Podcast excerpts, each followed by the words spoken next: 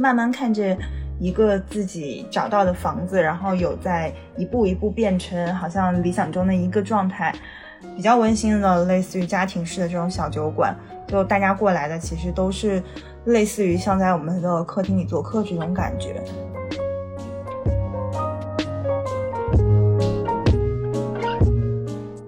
外面的角度讲，哎呀，我想去酒吧，对吧？因为你接触一些新鲜事物，很酷，感觉 bartender 好帅，很帅。对，我们也会有人给我发微信说想要兼职，我一般会首先就问他，你你愿意冷水洗杯和擦厕所吗？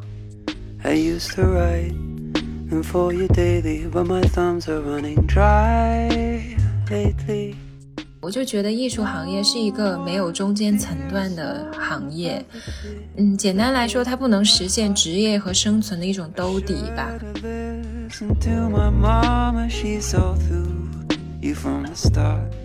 大家好，我是央子，我是小西，我们是大苏小雅。大苏小雅是由生活在世界各地的打工人每周一起跨时差谈天说地。那我们今天又有幸邀请了一些跨界的朋友来。啊，对，就是我们邀请到了 ABA Whisky，是在上海这边一个我觉得蛮特别的一个 Whisky bar 的两位夫妻档的店主来参加我们的节目，就是思思和阿嬷。Hello，Hello，我是思思。Hello，大家好，我是阿嬷。欢迎欢迎。哦，那我们今天就是想要请他们跟我们聊一聊，因为他们的名字是叫 ABA Whisky 嘛，其实我之前不知道是什么意思。嗯，A B 其实就是缩写，就是 A Bad Artist 缩写，然后就是糟糕艺术家。嗯，好可爱。对我之前一直不知道你们的中文名字和英文名字有什么关联，然后后来有一天突然才对，因为我们其实完整的店名也不算店名吧，其实呃，它更完整的讲法应该是 A Bad Artist but with with good whiskey。所以其实就是一个糟糕艺术家，但是对有好酒，嗯，就碰到很多朋友会叫我们阿爸，嗯，阿爸 阿爸，阿爸，但是有好久，艺术家也差不到哪里去了。是的，然后我当时后来了解了他们以后，就觉得哇，他们其实跟我们背景还蛮契合的，因为都是一些艺术家们的跨行经历。这样，然后像央子最近在艺术界徜徉了许久以后，也开启了自己跨行的道路。所以，就是今天就是一个有一点糟糕的艺术家们的合集。其实我们俩背景还挺不一样的。其实我们俩背景还挺不一样的。哎，是吗？我以为思思是艺术背景，然后阿嬷是投行 VC 的背景，是吗？对对对对对，我们相对来说还是隔了一个，隔了好几座山。嗯，哦，对，但是就是最后居然选择到了做 whiskey Bar 这个行业，其实还蛮奇妙的，因为我之前以为。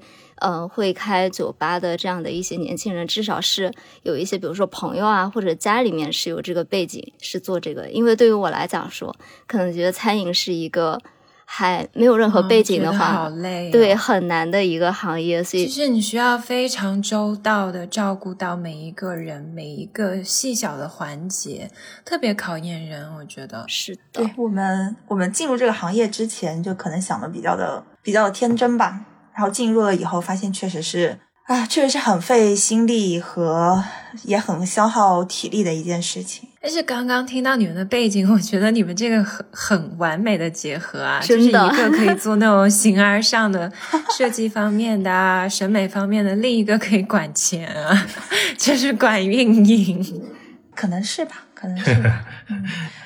对啊，但是我们最近其实也蛮有很多那种生活的纠结吧。其实也不算挣扎，已经过了挣扎期，现在已经嗯看开很多事情了。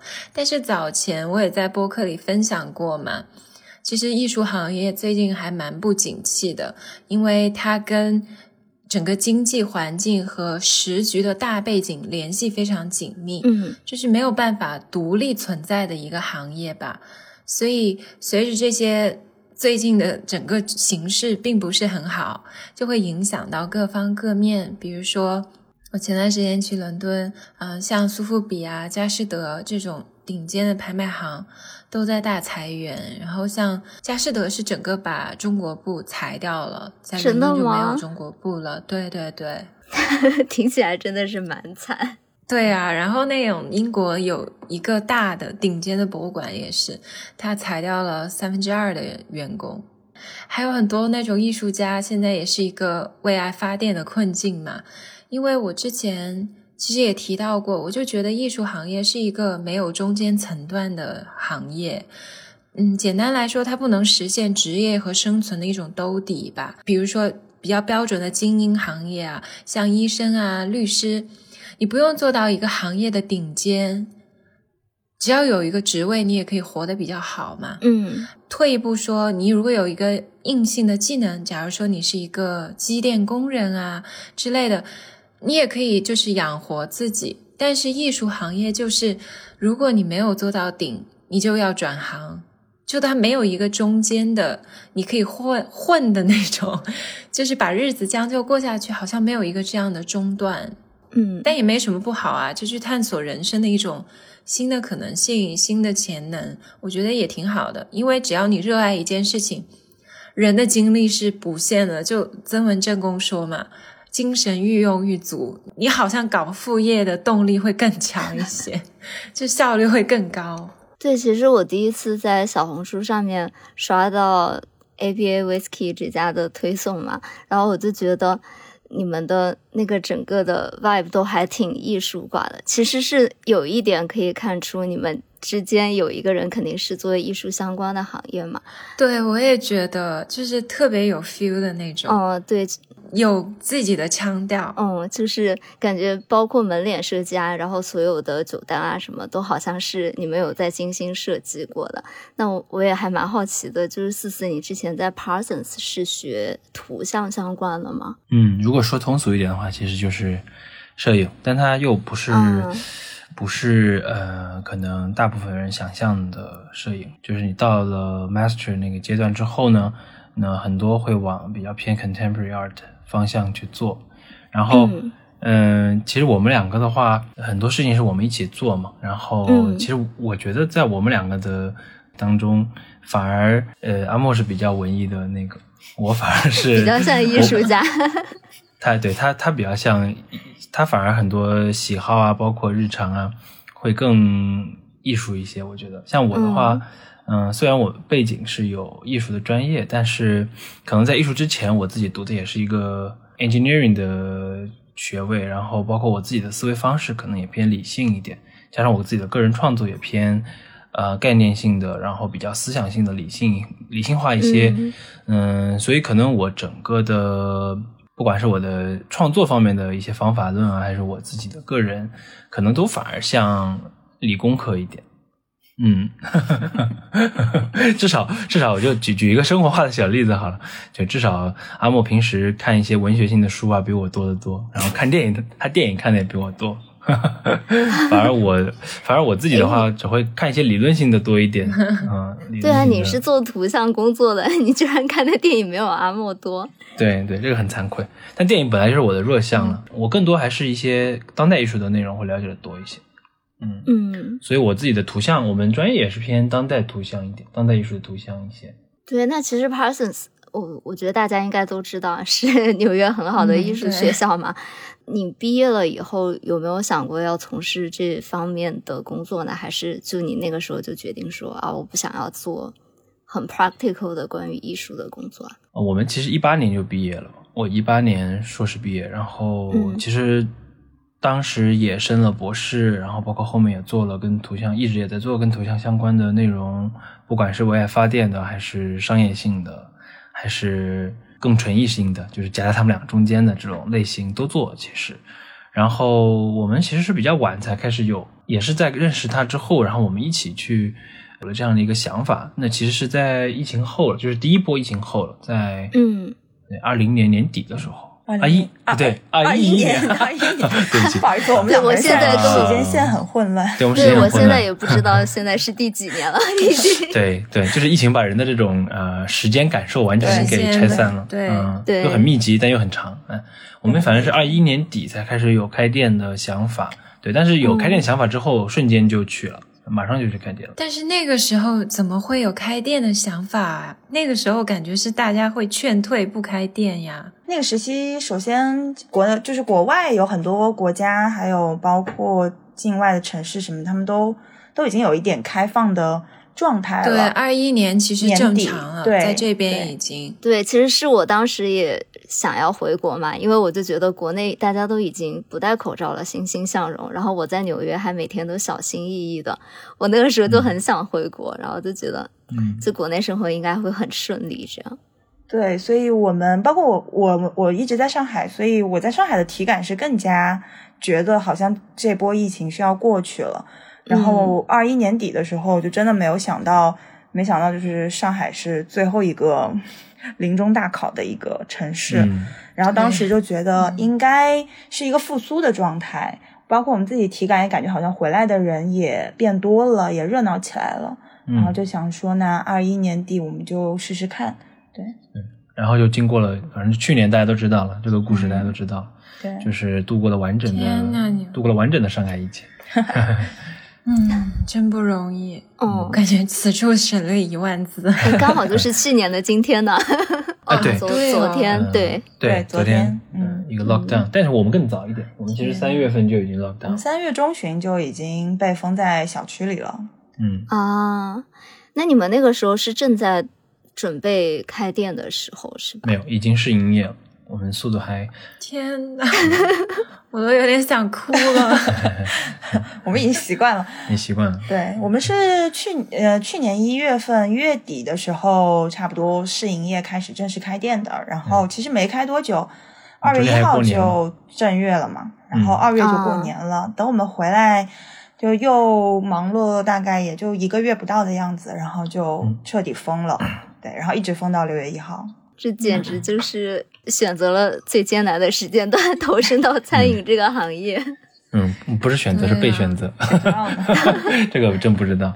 对嗯，那那个时候是你们俩都已经全职在做这件事情了吗？还是还还有在做一些别的工作？呃，都有吧，应该都都算是半对半全职。半全职。对，嗯嗯、像像因为像四四他本身就是比较 freelancer 一点的，然后嗯包括他自己带学生啊，然后接一些项目啊，对，都会比较自由一点。然后我自己这边是真的朝九晚五的社畜，然后那个时候，包括在更之前，二一年底我们决定要开店，然后开始跑，就是跟中介去跑房源，然后装修啊。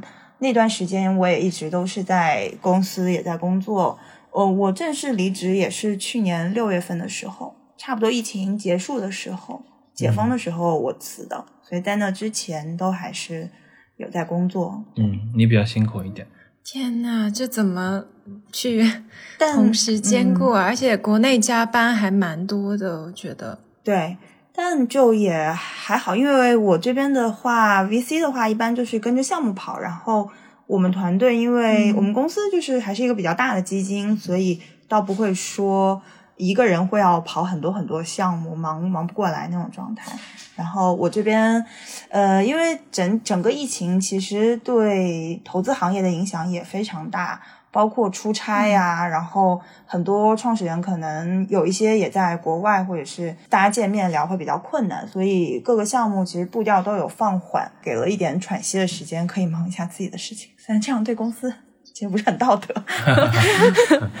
但其实我觉得这简直就是长期被 PUA，然后现在就开始自省过度，这样用自己下班时间做干一个活，都觉得对公司不道德。我们不能这样，但还好，没有事啊，我上班的时间干的了。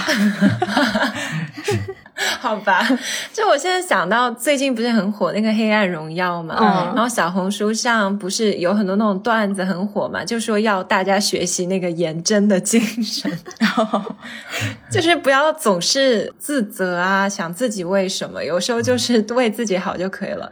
我觉得我们东亚人吧，就是有点内耗，总是会去反省自己啊什么的。其实有时候就做自己的事，但我还觉得蛮辛苦的你。是不是现在上班以后感受很多？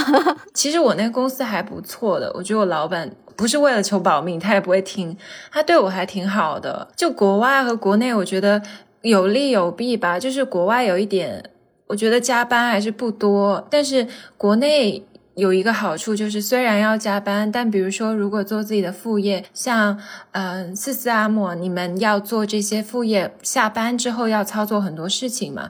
你在欧洲其实就会很难，因为人工都已经下班了，哦，他们下班很早嘛。对，但是国内你就可以呃干活干到很晚，都有人会在做事情嘛。但做的精细程度就是就 不好是负担评判了。对对，感觉又有很多故事，我们可以接下来细聊。是，嗯，对，那我还蛮好奇，就是你们要定要做这个 whisky bar 的时候，你们当时有做很多 research 吗？就是说开店要经过哪些步骤啊，会有什么样繁琐的过程？你们是做好这个心理准备再开始这一切吗？还是说当下就是很冲动，一定要开这家店起来？我觉得一半一半吧，因为对于开一家店，我大致有些了解，因为我之前自己去做尽调的时候，对于这种就是实操上的一些东西，我们因为自己做尽调调查比较清楚，稍微有一些概念，然后涉及到的一些运营上的一些问题，有一些嗯，但现在来看还是比较浅薄的一些认知。然后另一半其实还是需要有一点冲动的。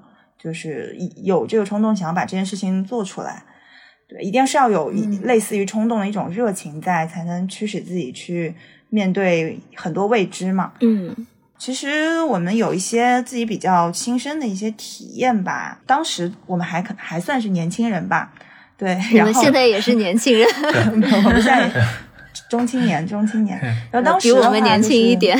喜欢上 whisky 的时候，我们还是年轻人，然后那个时候就觉得自己有。自己作为年轻人已经开始接触到 whis whisky，就我们自己也是一个案例。然后包括喝酒的，就是过程中也会结识很多比我们小很多，就是还在念大一大二的一些小朋友。也有大很多的，对，嗯然后包括也有大很天呐，多的，这在美国都不能喝酒哎，没满二十嘛，对没，有二十一，对，没满二十一。国内现在已经这么就是这么年轻化了吗？这个市场？因为在我的印象中，whisky 很多都是日本的绅士那种比较嗯年年龄大一点的。还有什么 James Bond 那种？嗯，是。但现在国内其实非常就是下沉，就很年轻化，然后包括整个体量也在变大嘛。从宏观上来讲，它应该是一个好的机会。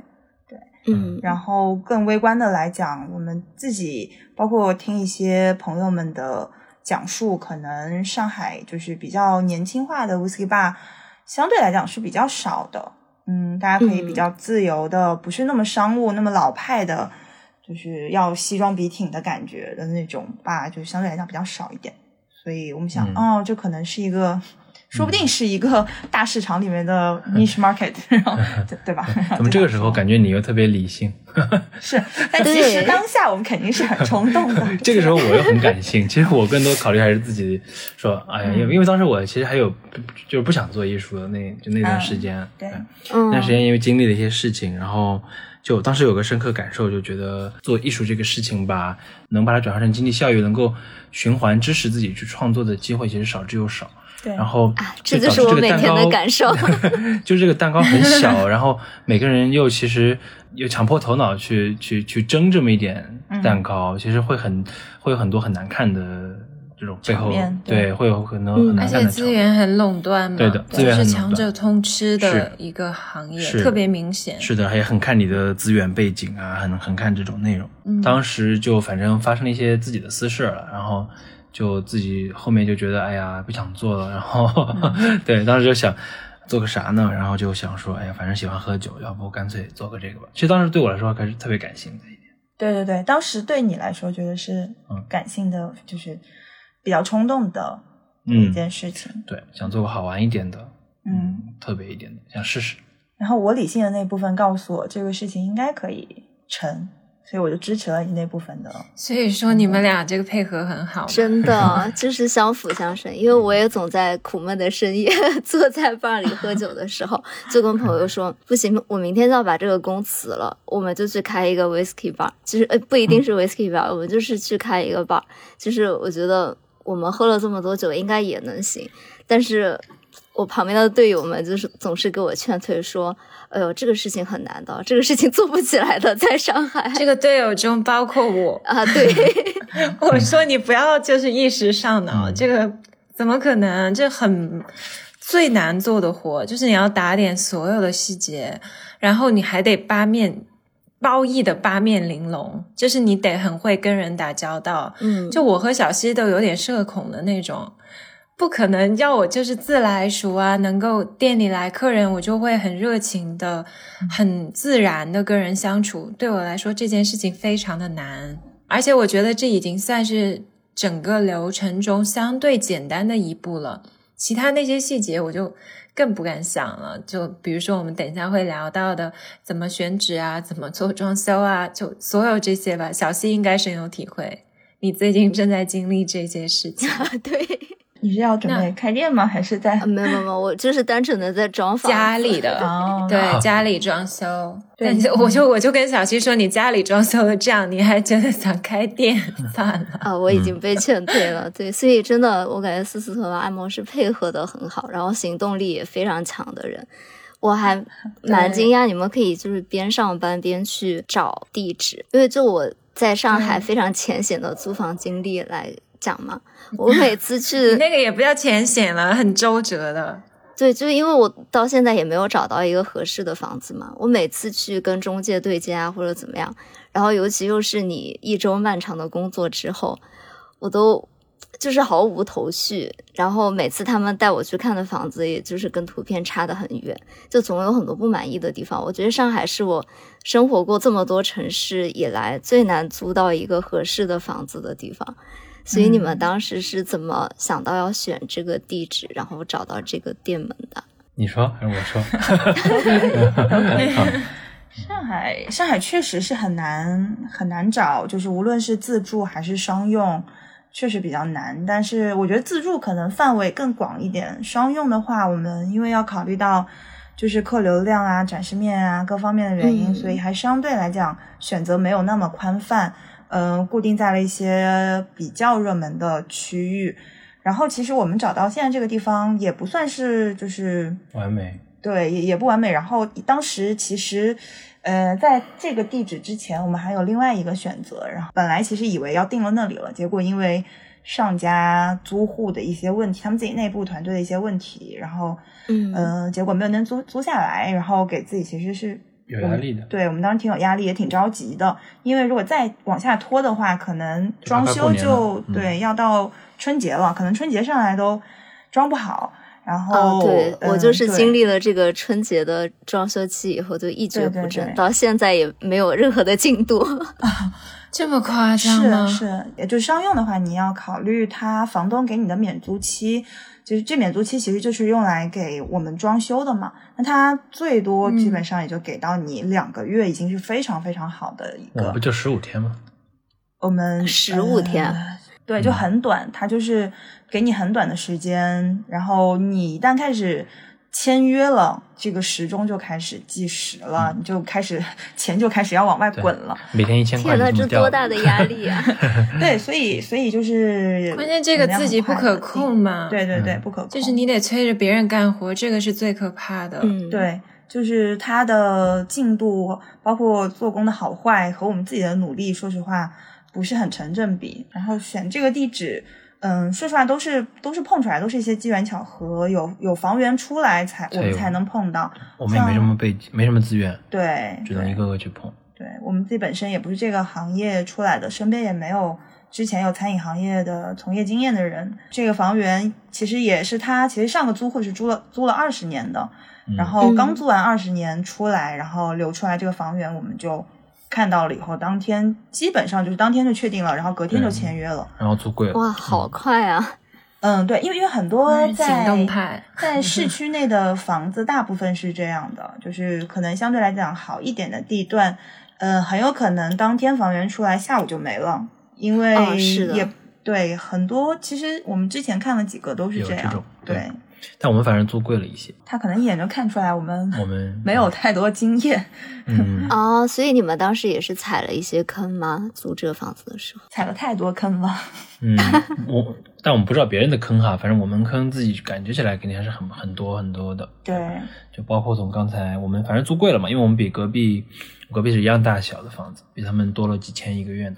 对，哦那那还蛮多的耶。嗯，是的，是的。但他会根据，比如说你做的什么类型的生意，因为你们隔壁是做一个那种比较传统的店铺的嘛，他可能没有，我们隔壁是是个一样的，而且人家是早 C 晚 A 现在，哦哦，真的吗比我吗？们还多一些收入。呃，我们跟他是完全对称的一个对户型，对，完全对称，啊大小都一致的。嗯，对，嗯，可能我们设计上算是运气比较好的，对，设计上是设计上运气比较好的。嗯，我有一个学妹的学长啊，有点绕，有美国学妹的学长，然后是做建筑设计的，他在西雅图开了一家建筑工作室，然后当时我们也在找人做设计嘛，然后这个朋友很 nice，当时他就说，嗯、愿意免费帮我们出个概念，就跟我们一起碰，因为他刚好那、嗯那段时间在国内做个项目，然后他是回上海了，然后我们在白忙，就是反正当时时间也比较难碰嘛，碰到一起之后赶紧就对，因为当时我们自己还接了拍摄的项目，在外地拍摄，嗯，然后前后还有一些这种辗转，只碰了两面，两面两碰了两次，然后我们聊了很久，然后碰出了一个概念，然后后面我们就根据他那个概念图，我们自己就是做落地和设计，所以我们其实是没有完整的设计师的，只有一个朋友帮忙，出了概念图，而且他之前在杭州做了一个项目，我们我们觉得也也蛮好看的，对，做的嗯很棒。他那个项目甚至把那个杭州那条街给整个盘活了，嗯。就是靠一个我感觉店你们这个门也确实能把这条街盘活，因为你们附近的店都是。我们自己很喜欢这个 idea 嘛。我们但我们最后落地的话，就涉及到一些，比如说，嗯、东西能改或不能改，然后，嗯、因为你涉及到你具体在上海的这个店铺，哪些东西是不能动的，哪些东西是可以动的，然后还涉及到一些落地材料，具体材料能不能做好不好做。那这个过程中，我们基本上其他的很多都不一样，跟最开始都不一样。对，做了很多妥协，做了很多改变，然后也做了很多很无很无用的的踩坑的设计。嗯，对，比如说，因为我不知道你上次去我们店有没有看到，我们有两根柱子，空心的柱子，然后那两个柱子就是对的，你可就就在能没注意。酒墙上，就是酒墙上呃，你可能以为是一个装饰对装饰物，就两个嗯亚克力的圆弧的很丑柱子，嗯，很丑。随随便嗯涂抹了上面是我们自己涂呃涂的画，然后涂的笔触，我们不能说画。嗯然后那个东西其实是我们当时设计的一个想要好玩一点，因为有有一个 loft 嘛，然后就想做一个传菜机，然后可能比较好玩的传菜机，从下面传到上面。然啊，后当时还想象构想过，比如说用一些哇，这个很酷哎！对对啊，是很酷。对，因为作为设计师或者艺术家或者大家想这种东西的时候，觉得好好酷。但你知道实际落地的时候，这个东西就很很痛苦，你很难对接到正确的人。对，那我们只能想办法去拼装它，但拼装的结果呢，就是又有折返，又有返工，又粗糙，然后又甚至还有一些危险，最后也没有用。反正现在纯粹变成了 decoration。啊，但是我觉得你们整体就是店内店外啊，给我感觉其实落地性已已经很很高了，我都很难想象在上海一条街上你可以做一个这样的门头。我以为这是规划部门会每天来找你们，就是对来找你们说你们不能这么改，我们有统一的什么店铺招牌的要求什么的。你们这个会经历什么跟他们 negotiate 的过程吗？我我们这个门倒还好，我觉得可能一方面是因为我们这个地址就是它其实是私人的，它是一个居改非，然后它的房东是私，就是是一个个体户，对，它不是一个统一规划的，嗯，有一个大集团之类的，或者说有一个对商业集团的一个一个租房。再加上我们旁边，就是你去的时候，你应该也能看到，它算是处于嗯、呃南京西路一个热门商圈的边缘了。我们、嗯我们旁边其实没有太多太多店，然后大部分这边晚上其实人流量也也还好，也不是很大，挺安静的。对，比较安静。嗯，我们一开始刚开的那段时间，甚至我们这个街道的嗯市场局那边，他们一开始其实没有意识到我们这是个酒吧，对，嗯，一开始我们这因为你们动工的时候真的藏得很里面。对，我们就不小心做成了一个类似于像 Speak Easy 的，嗯，但我们确实施工的时候，嗯，有被提醒，有被施工队提醒，包括有被我们的房东提醒，说会不会有那个消防的一些要求。啊，但好对，因为门很小。对，门很小，嗯，但因为我们其实有两个门，所以就还好。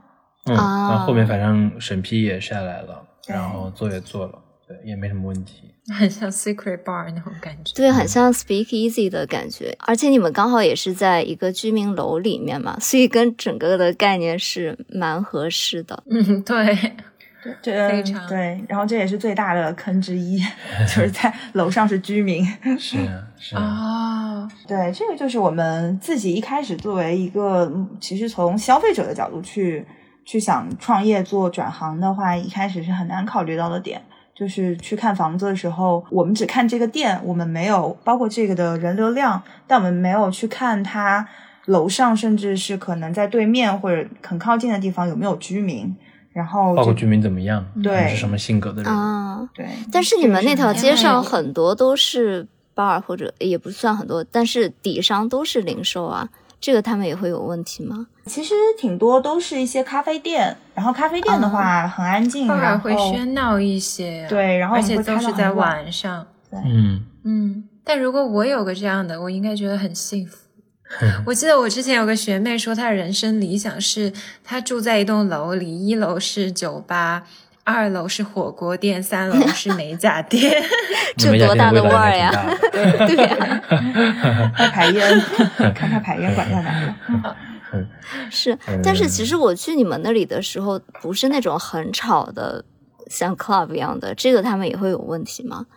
有，我们挺安静的，但其实我们隔壁的咖啡厅楼上都会说，他白天放一些轻音乐，楼上都会说，楼上都会下来投诉，天哪，我想到我邻居的笛子。就是很看很看楼上是很看你的运气了。但没关系，就这种问题确实就是你第一次做餐饮，其实很难想到这样很具体的问题。等你们开下一个店的时候，就会吸取这样的教训。嗯，对，因为我们刚开始选这个的时候，就是考虑的是它，比如说能不能做有趣的改造，能不能突出我们的嗯个性，这个地方它整体的感受是什么样的。哦，那你们最开始是怎么想到要做一个这样有一点封闭，其实是比较，我看你们小红书也说，就是很内向性的一个门头嘛？因为其实按理来说，一般酒吧你从外面看到就是很热闹的一个环境，然后吸引大家去，吸引更多的人流量。你们是当时怎么想到这个想法的？当时想的就是，反正我们地方这么小，因为这个地方实在很小很小，就你你与其把自己特别小的这样的一个，也不能说缺点，反正就是这么一个特点展示给大家，你不如把它增加一些神秘感，把它封起来，嗯做一个特别封闭的，反其道而行。因为我们的整个门幅其实偏向于像一个正方形。呃，如果像我们隔壁的咖啡厅，他们就是走的，呃，咖啡厅肯定更多都是走这种大面积的玻璃窗，血阳光，对，对然后这种概念，嗯，整个展示面也不过就是大概一个五乘五都不到，五米乘五五米都不到的一个展示面。这展示面就是，嗯，说实话，它也露不出太多的东西。嗯，对，然后其实一路走来，从陕西北路，当时那边有一些酒吧也挺多的，大部分也都是这种玻璃窗，能看到里面比较热闹的这种感觉。嗯，嗯可能如果从那边走过来，其实会有点有有点审美疲劳，你会觉得可能也是一家比较雷同的店。对，然后当时那一位设计师、那位建筑师朋友就跟我们提议说，你们就还不如把它藏起来，让大家好奇这家到底是一个什么样的店。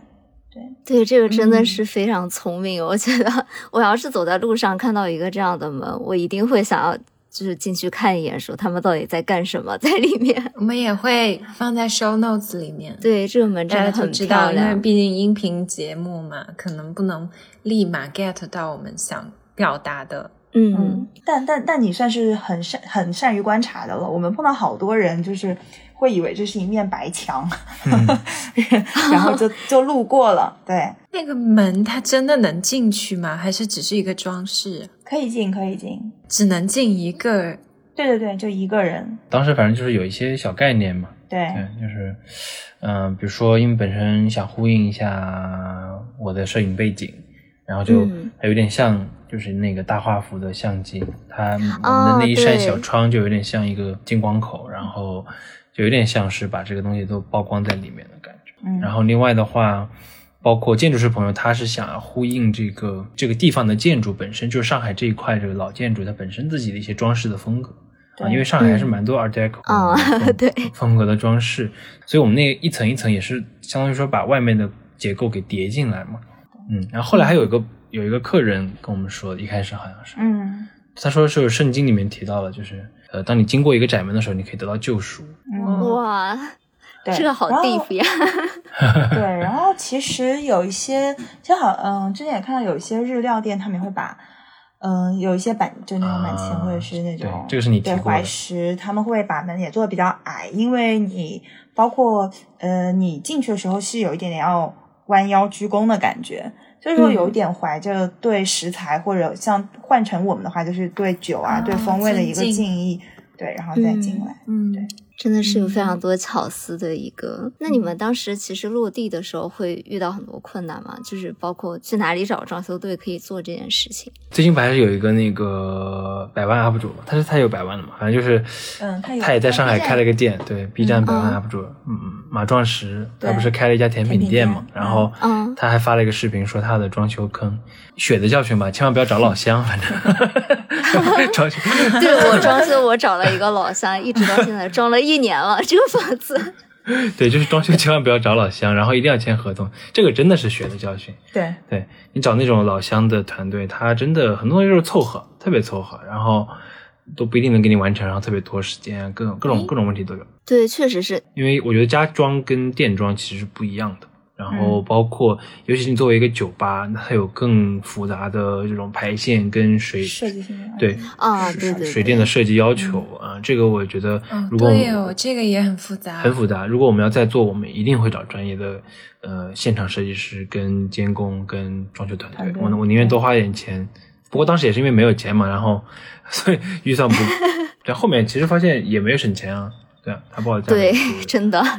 就经常会这样。对，所以这个是也算是一个遇到的坑。我相信很多人也会遇到类似的这种问题。对，我相信大家如果第二次做装修，就不管是家装还是店铺这种，都肯定会觉得啊，我当时要是找一个专业的设计师、专业的监工团队，一定会比现在好很多。我当时做的时候，我也是想说啊，那我自己是做这个的，那肯定没有什么问题吧？就我自己把设计做一做，然后装修团队也是家里介绍比较靠谱，那应该没有什么大问题。但是真正配合起来，就发现哇，装修这个东西真的太多坑、太多雷了，而且有一百万件你需要选择做决定的事情，真的，真的上班很难去 handle 这么多事情。刚刚提到的，像有一些如果东西你不小心踩坑了，如果你是开店的话，你会一直承受它的痛苦。就比如说我们当时下水其实是有有一些问题没做好的，嗯但下水的问题主要是因为我们又要排我们的那个水，对吧？然后后面又接又因为呃政府的需求，我们需要纯净水，是不是净水？还有一些反正就是类似于这样的 protocols、然后那个东西呢，包括我们又是低于这个接平面的嘛，它需要有一些嗯更多的水压，让这个水能排出去，等等等等这样的问题，就导致我们 suffer 了一年的这种漏水问题。就最开始他就没有给我们一个专业的解决方案，他是属于凑合一下，对，就就就就这么糊弄过去了。对，现在这个嗯店内的情况，其实已经是我们不断提升改变的改了好多版，好多版以后的了。嗯就比如楼上的所有的，当然这是软装部分啦，所有的桌椅我们都换了一遍，然后不止一遍，换了两三遍吧，对，换两三遍，天，然后那那这些你们之前的桌椅怎么办呢？就只能扔掉，扔掉。还有放家里，现在家里堆了好多椅子。我我们家里有很多椅子。对我们，我们我们家里就是大家来十个朋友的话，都能每个人有一个嗯不同的椅子可以坐下。我们可以接纳一个幼儿园，真的感觉这个这个事情真的不太简单。怎么听下来，真觉得你们经历了非常复杂，，对，对因为因为太面面俱到了，也只能怪我们不专业，其实也是。对，而且这个老房子它本身的结构就特别的不牢靠，它是一个大概二三十年代就已经造好的房子，然后当时的材料根本没有什么钢筋混凝土这种，嗯它是红砖墙的结构，然后有的部分的红砖墙是很松的，甚至连一个简单的小桌板它都很难撑起来，膨胀螺丝打进去会掉出来。对，没多久就掉出来了。这种就已经完全是我们无法掌控了，我们已经而且楼与楼之间是木头结构，对。就是你你啊。一楼跟二楼之间其实是木头，然后那个东西那就这样真的完全不隔隔音会比较差。对。隔音很差。我们最开始去最原始的房型，嗯、二楼的地板就是我们的天花板，他们家的光是可以渗过来对渗下来的，可以我们可以看到，如果有人走过去的话，它的光影是能看得到变化的。这有点夸张就哎。非常非常夸张。所以如果就是找一些嗯、呃这种看似很有老上海风情的地方，就是很大程度会面临这样的问题。那所以你嗯们整个的这些修整啊，然后装修的过程都是发生在两个月之之内就完成了吗？对，是对，中间还穿插着了两次出差拍摄。天呐，真的，我可能没有这个开店的行动力，朋友们再见。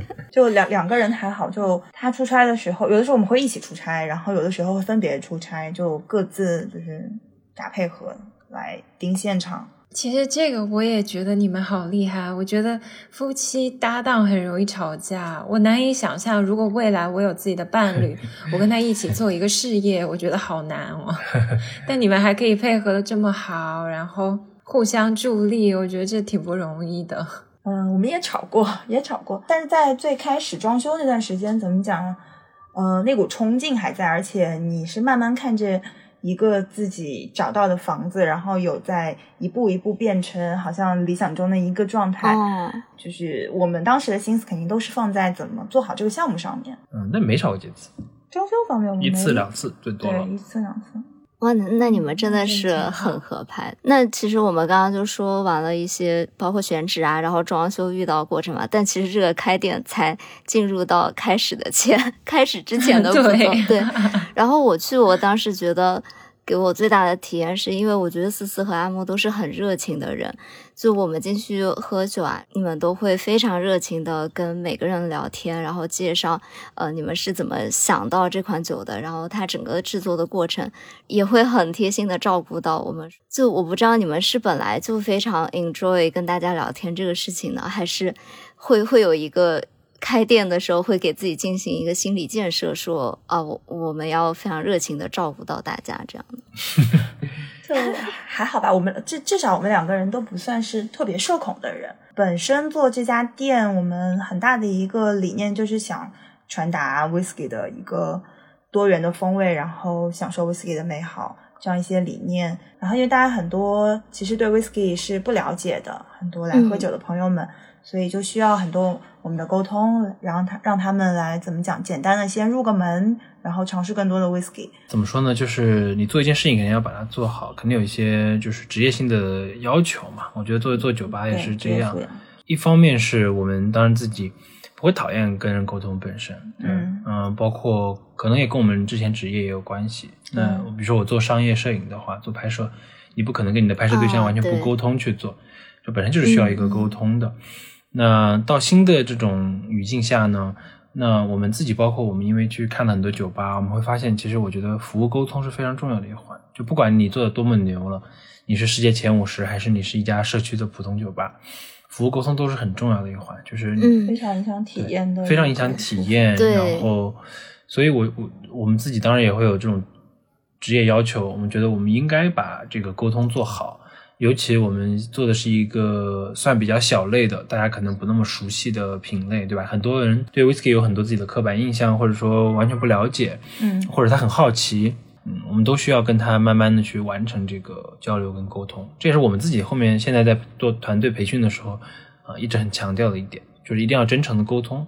我们这个店的定位，因为我们很小嘛，然后我们两个人也比较长时间的铺在这里面，所以最开始我们的定位就是一个比较比较温馨的，类似于家庭式的这种小酒馆，就大家过来的其实都是类似于像在我们的客厅里做客这种感觉，所以、嗯。那肯定我们作为就是所谓的男主人女主人，就是像对待朋友一样，嗯跟大家做沟通，好温馨哦就是是我们的一个想法。我也觉得，嗯，对，家庭式 whisky bar，对，就是我觉得整个体验是很好，非常的温馨的感觉。但是我如果带入你们俩，我会觉得你们的一天真的好满哦，就一直要这么讲话，都没有见到啊你们 停下来的时候，就觉得会会不会很累啊？很累，很确实很累，确今实很累。天今天不是周日嘛？我们刚刚过完一整周，因为今天是我们休息，然后像尤其是周五、周六是最忙的两天。哎呀，不好意思，还 下午还要叫你们接着说话。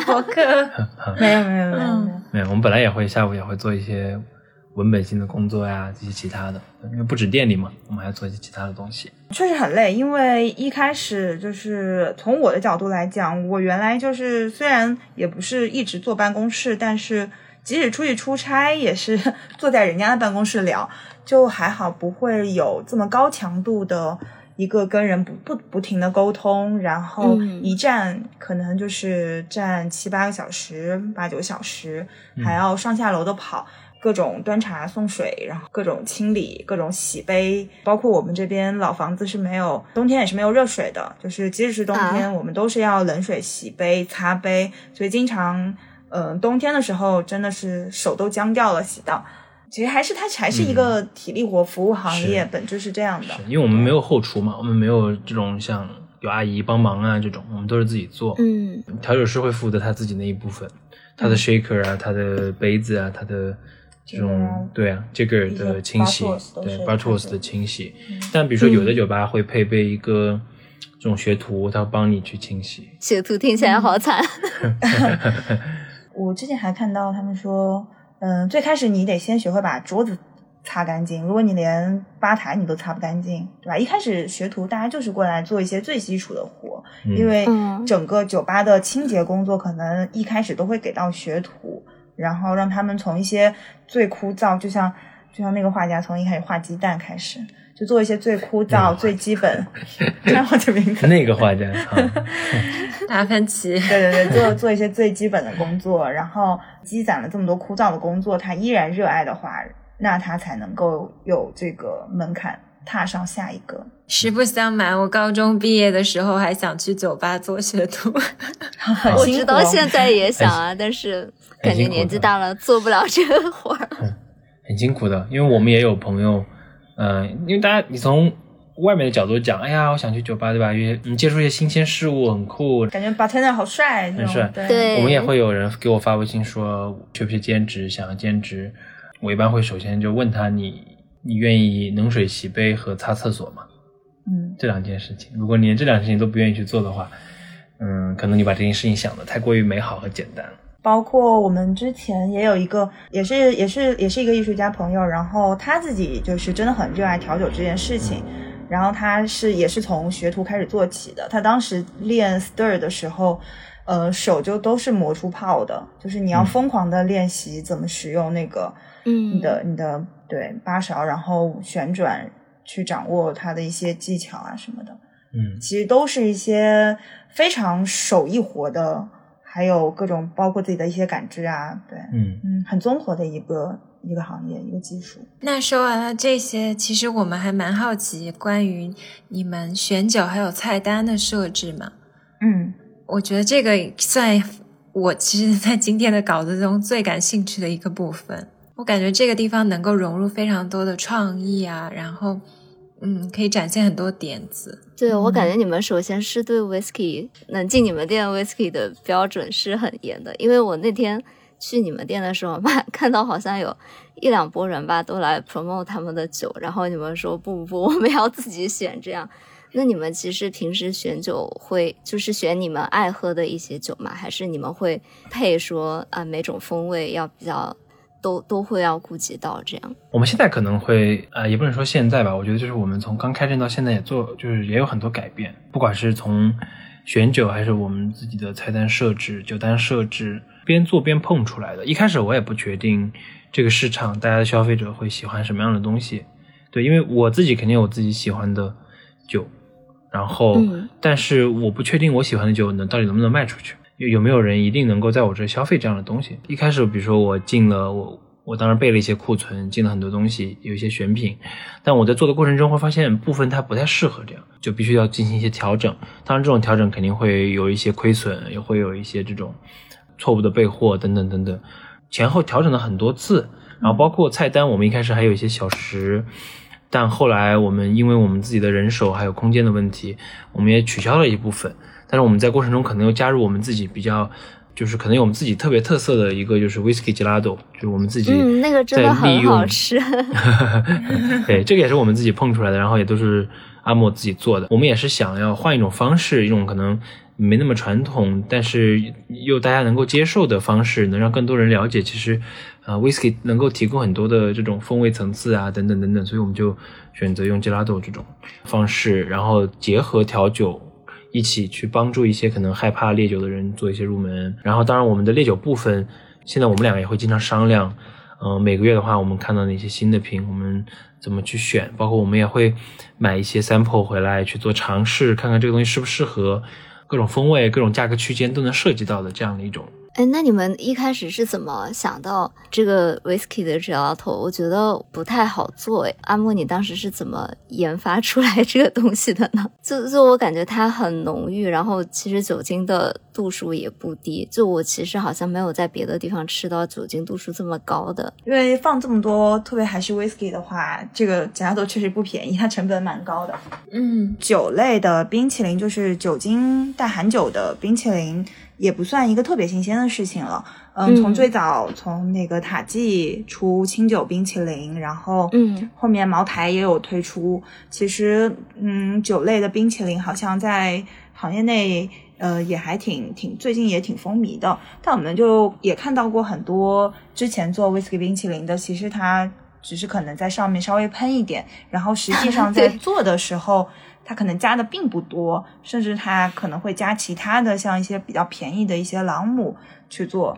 嗯，包括大家其实从小吃的八喜的那个朗姆的，它也是带一点点酒精的。对，因为我们自己做的过程中，其实嗯，冰淇淋它也就像是一个类似于 whisky 的一个调酒一样的感觉，可以做很有意思的一些风味。像我们现在有做一些嗯纳豆的，然后芥末海胆的。各种各样奇怪的麻辣肉丝口味的，因为 这个我还挺想吃的。嗯，对，这个好评也还 也还挺多的，就喜欢的人会很喜欢。我我们的冰淇淋会可能对大家来讲，它不是所有人都会喜欢的，呃，会有比较明显的好恶。有些人可能一听到那个名字，他都觉得完全不能接受，然后有的人吃了以后就会觉得哇，超级好吃。干嘛要做人家大家都喜欢的嘛，对吧？嗯，好想回国去试一下。哦，那个芥末海胆真的超级好吃，就很少可以吃到芥末味这么浓的，就有点像在吃那种芥末青豆的感觉，就很上头。对，那个芥末就是我们是特意加的量比较大，想让大家带一点恶作剧的心理，想让大家呛一下。对，所以那你们基本上就是。每天白天就会做一些 promotion 的工作，然后晚上开店，然后开完店了以后还要去一直做这些新品的研发嘛？对的，这边是这样。然后白天还有时候做冰淇淋嘛？真的很满呢，真的，你们这个时间线真的太满了，因为我感觉你们。就别忘了，我们还有日常的活动，就是我们会做的一些品鉴会、知会的社群内的一些活动。对，因为我们还有社群嘛，内部社群啊。现在很多像我们这种小店的话，还是会做一些私域化的管理，嗯，和大家的分享，因为这样会比较有趣嘛，大家也会轻松一些。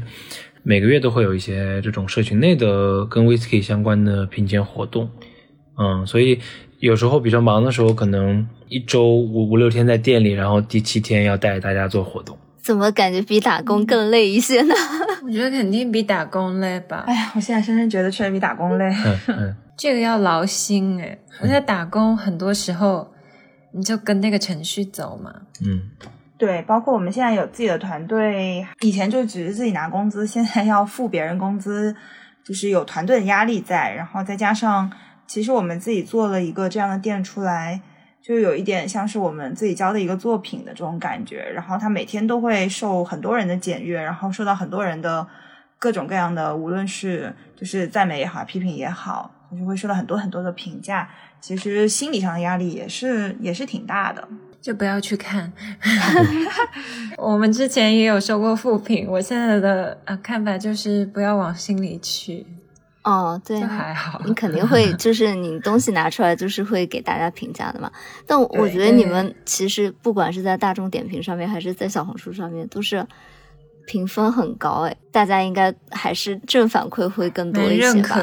对，比如像类似于大众点评这种，我们现在确实会看的稍微淡一点。一开始的话，因为你刚开一个店嘛，然后就像你个孩子一样，你肯定还是想让他。被大家赞美的多一点。然后尤其你知道大众点评它的分数制是一开始是三点五分嘛，然后慢慢往上，哦、对，所以你一开始的分是比较低的。那在那种情况下，你肯定比较焦急一些，然后你万一收到个差评，其实它会下降的很快。而且我们一开始也不熟练，所以确实我们自己会犯一些错误啊，很多地方做的不周到啊，肯定是有这样的这样的经历。我们其实也接受别人的批评，对，但也遇到过那种很不合理的差评啊，这种，我相信很多开店的人都会遇到类似的情况。啊，对，对这个这种就不要放到心里面去就好。就有的时候我看大众点评，我作为一个消费者啊，我也会去看说有的分打的很低，但是他给这个原因就是非常的刻意，你一看他就是挑刺的，我也不会去管这个差评了。但我们的话，反正我们目前到就是到目前为止的话，是没有花一分钱在花钱花钱请对花钱请别人或者说任何推平台的推广上面，就完全是我们自己做内容，可能很多都是朋友口口相传啊，朋友介绍朋友过来，很多会是这种情况。这就是店内沟通的一个重要性，就所以我们现在就会越来越关注到，就是因为大家过来我们店里，肯定都是希望能获得很好的体验，谁都不想被嗯冷落嘛。然后，所以我们就现在比较会注意到这一点，让大家都能收获到一个相对来讲就是比较好的一个，至少是比较好的沟通。然后，即使你有什么不满意的地方，我们也能够及时的知道，然后看一下我们当下能能不能为他做一些弥补啊，或者说。呃，我们大大家意识一下，到底是一个什么样的一个问题，对，嗯什么样感知的差错。我这今天聊完以后，我觉得你们真的是精力很好，执行力也很强，非常面面俱到的人。我很难想象自己开了一个店以后，还会想要去通过内容输出，然后去给自己带来一些流量，或者就是还要照顾到每个人的情绪。可能今天聊完了以后，我会就是。从此打消要开一个店这个念头，我非常佩服你们。没有，我们所有的负面情绪，就我们自己 两个人的时候，私下里互相抒发一下就好了。嗯，一般我们会有一个叫做呃 nightcap 的一个，就是嗯，因为我们住的比较远嘛，离我们店比较远，所以我们下班之后呢，我们都会打车。然后在打车的路上，我们就会把今天的槽给吐完，你们还要复盘一下吗？真的不累吗？肯定会复盘。一定的。我感觉司机听到了很多故事，对，所以可能司机学到了很多经验，我明天就要去开一个酒吧。如果想听故事，可以去做一个夜班司机，对，应该能听到蛮多。该听到很多，对，听到很多各种各样的故事。嗯。就无论好的好好的坏的，我们就都会一起复盘一下。嗯，嗯，那我们今天真的很开心，请到了阿莫和四四来做客我们的节目，然后也希望我能够尽早回国，去你们店里喝喝酒、聊聊天，我还蛮期待的。嗯。其实我今天听完，我最期待的是冰淇淋的部分，因为冰淇淋是我最爱的食物。欢迎欢迎。我也还觉得蛮机缘巧合的，可以，因为我其实一直有这个开 bar 的想法很久，这种妄念很久了嘛，然后我就一直想说，哎，今天梦碎是吗？对，对，到底能不能问一问人家这个里面到底有哪一些辛酸？然后也很开心，思思和阿莫可以跟我们分享里面这么多辛酸以及开心的故事吧。然后也是上海这个城市，我觉得最能够留住我的地方，就是有一些。这种很可爱的小角落和城市空间，就可能经过这个路上，我也会好奇说，哎，这个店里在干什么？然后他们的东西会不会好吃，会不会好喝？呃，也是上海这个城市很有魅力的地方吧。然后也很辛苦思思和阿莫今天在在周末他们开店前，对他们最忙的时间来跟我们一起聊天。也谢谢你们邀请了。然后我可能我们就是最后想说的一点就是，呃，我们也很希望就是上海这个城市能在去年的一年的这种创伤之后，还能够有新的活力，然后有新的这种嗯交流和沟通。因为我觉得人与人之间的连接才是城市最重要的嘛。如果大家平时有空，不管是心情好还是心情不好，都可以去。找一家自己可能喜欢的，不管是酒吧还是咖啡厅啊什么的，就大家都做一些这种这样这样的交流沟通，我觉得就挺好的。嗯。然后、我说到这，我多说一句，嗯其实我蛮感慨的，就是小西当时去了你们的 bar，然后就说，哎呀，开一个 bar 非常幸福嘛，他就跟我分享，然后当时我就特别想到，呃，我之前听到的一些故事，因为我在威尼斯住过一段时间嘛，我就有很多那种华侨朋友，其实在意大利就是开酒吧的，嗯嗯他们就有跟我分享过很多那种，很狗血的故事，比如说客人喝醉了不买单啊，这个是最简单的。嗯然后吐到洗手间啊，然后闹事打架什么都有过。然后我当时就跟小西说，这件事情是一个非常艰难的事，没有你想的那么容易。他也没有觉得容易，他只是觉得好像很快乐的一个 fancy 的一件事情。然后我就说中间就有很多不为人知的故事。但我觉得刚刚像四四说的，我还蛮感触的，就是这种人与人的连结。其实我每次去意大利，我就觉得这个国家很有活力。我有个朋友意大利人，他还说 Italy 就是 Italy 就 eat 嘛，，啊就就一个那个连锁超市也叫 Italy 啊。哦，是的，是的，对的，就那个一个意思嘛。就我感觉人热爱美食美酒，才是真正的真的有去享受生活。然后在你吃吃喝喝的过程中，跟人去沟通、去交流，就是让每一天过得很开心，享受当下。